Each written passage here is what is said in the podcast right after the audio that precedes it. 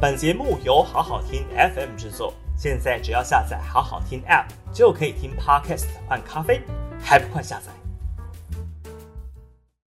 好好听 FM 的朋友，大家好，我是平秀玲。九月一号的今日评评理哦，继续来追踪张善政的研究计划，由农委会所委托的五千七百三十六万到底是不是一个弊案？民进党呢，在论文门造成林志坚退选之后呢，现在用最高标准也要求张善政要因为研究计划里头被发现的抄袭而退选。那这当然呢，这中间隐含着民进党似乎也默认了林志坚的论文是抄袭的。在经过台大跟中华大学两个大学的学伦会认证，撤销硕士学位之后，占清白这件事情哦。应该已经被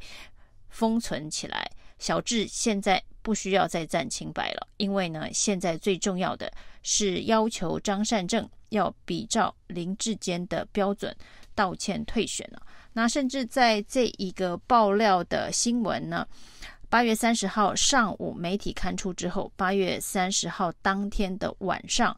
民进党的桃园市议员参选人李博瑟就已经挂上了大大的看板了，但是呢，这个看板上面呢有三个重要的诉求，其实就是这一次呢，郑云鹏跟郑文灿主打张善政的论点呢，就是道歉、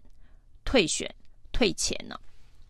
那因为这件案件当中哦，有一个蛮巨大的金额五千七百三十六万，农委会委托的专案预算，所以呢，它极有可能会变成所谓的贪渎弊案哦，就是有所谓的贪渎的疑云在里头，所以包括了郑运鹏，包括了郑文灿哦，那第一波主打的诉求，当然针对这个预算，一开始呢是想打抄袭啊。就是研究报告当中呢，有抄袭各种不同的来源，甚至还有包括农委会的网站、农委会曾经出版的期刊等等。所以一开始主打的诉求可能是抄袭啊，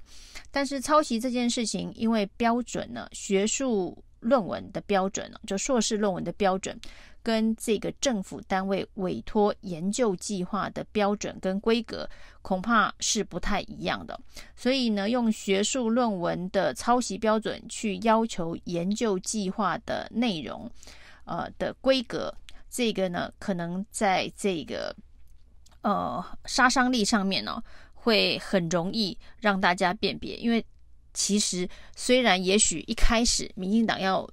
诉求的是哦，论文跟研究计划的等级是一样的。那事实上呢，以台湾现在的这个民智来讲哦，你要把两件事情摆在同一个天平上来看哦，可能说服力不会太强哦。而且这一波论文门呢，民进党流失的选票主要还是高知识分子、年轻人、中间选民。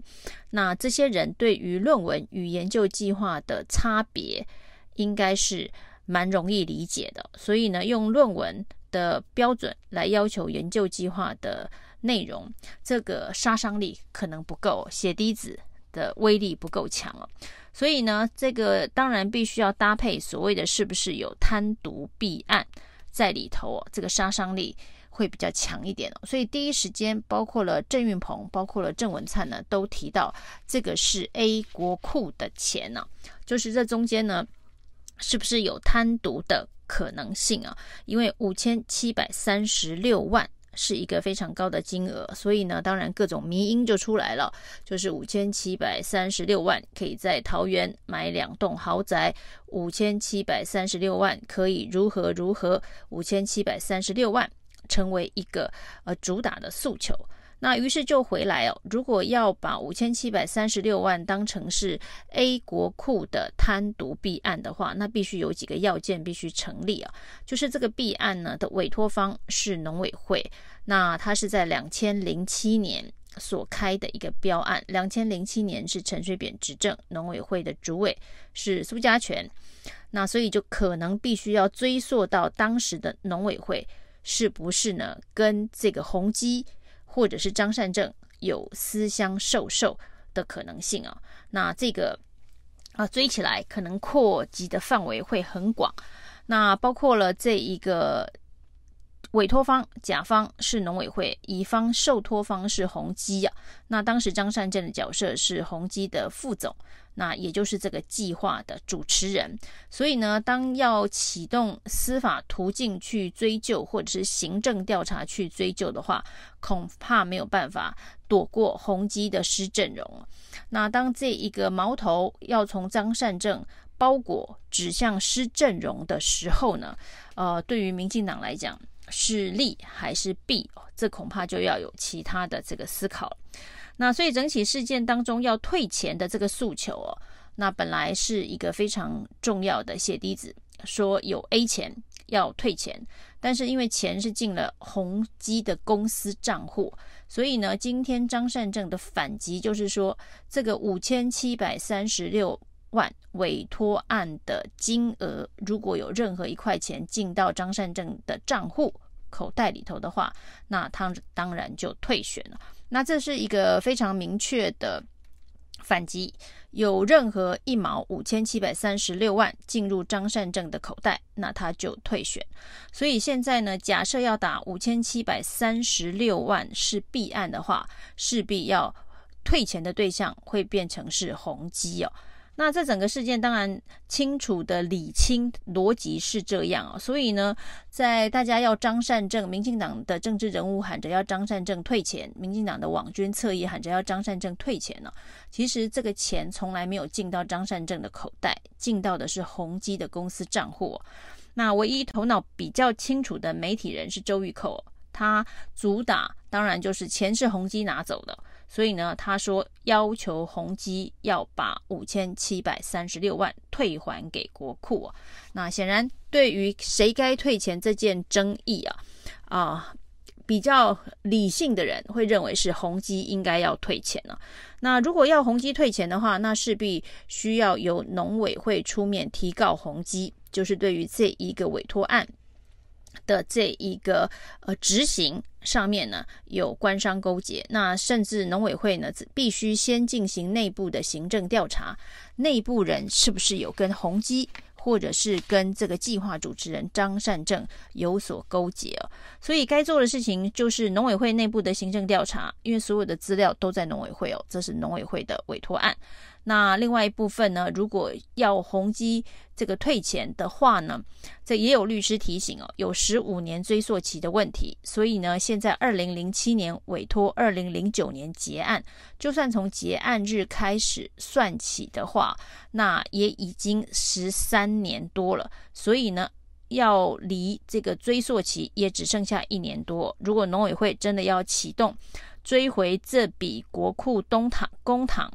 的司法诉讼的话，必须要在极短的时间之内就提告，不能够再拖下去了。那这件事情呢，如果要跟大家都说不应该要双重标准了，因为林志坚因为论文抄袭事件已经退选了，那张善政应该要比照办理。如果要用同样标准的话，那也应该要用同样的方式把真相追出来，到底是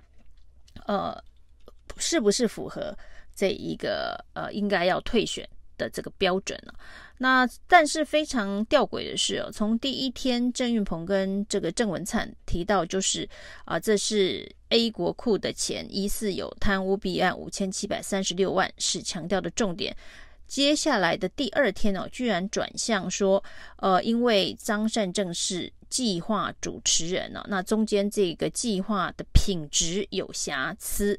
应该要负起责任哦，已经变成负责任了，而不是一个呃法律追溯的这个弊案哦。那应该要解释清楚，应该要负责任，应该要说明啊。那看起来已经从第一天所谓可能是贪渎弊案，转向成呃应该要说清楚呃的诚信问题哦。这中间有没有涉及研究计划的抄袭？所以又回到了原本的这个抄袭论了。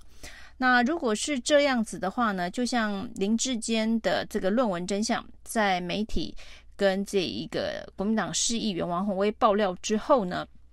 面对指控啊，那当时呃出来帮林志坚说话的，包括了这个苗博雅，就说呢，呃应该要去找台大的学术伦理委员会、中华大学的学术伦理委员会来做判定啊。那到底是不是符合抄袭？是不是要撤回硕士论文？那之后包括了徐巧芯，还有这个媒体人黄阳明，就去找了台大，以及这个王鸿威去找了中华大学的这个学伦会检举。那于是呢，得到了这两个大学的认证啊。那这也是林志坚退选的一个关键的因素。那现在呢，张善政的这一个。呃，状况啊，其实也可以比照办理，就是农委会应该要启动它内部的行政调查，资料都在农委会的手上，启动这个调查的困难度应该相对很低哦。那看你是要一个月还是要两个月，跟台大的学伦会一样，或者是你用更快的速度。可能都可以啊。那另外一部分呢，当然就是所谓的假设要把五千七百三十六万追回来的话，那就必须透过司法的诉讼。那这个时候呢，农委会就可以启动这个司法的诉讼，呃，到法院去告宏基、告张善政啊。那把这个五千七百三十六万这个被 A 走的呃国库预算给要回来，这都是一个追查真相的一个方式哦，那当然透过选举民主制度，能够把台湾的一些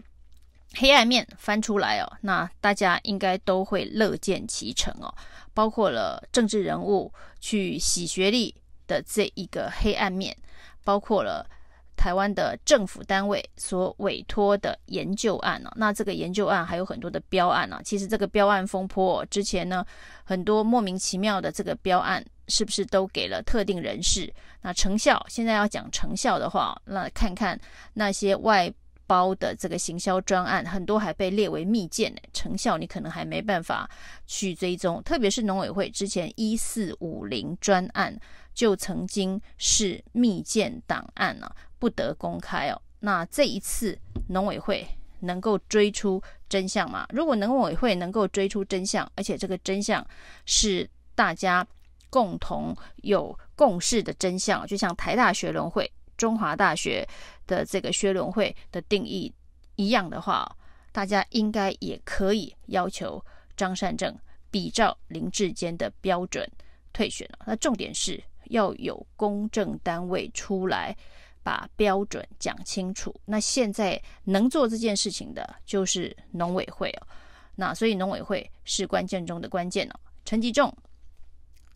这就看你了，看你要怎么处理有关于张善政的研究计划案。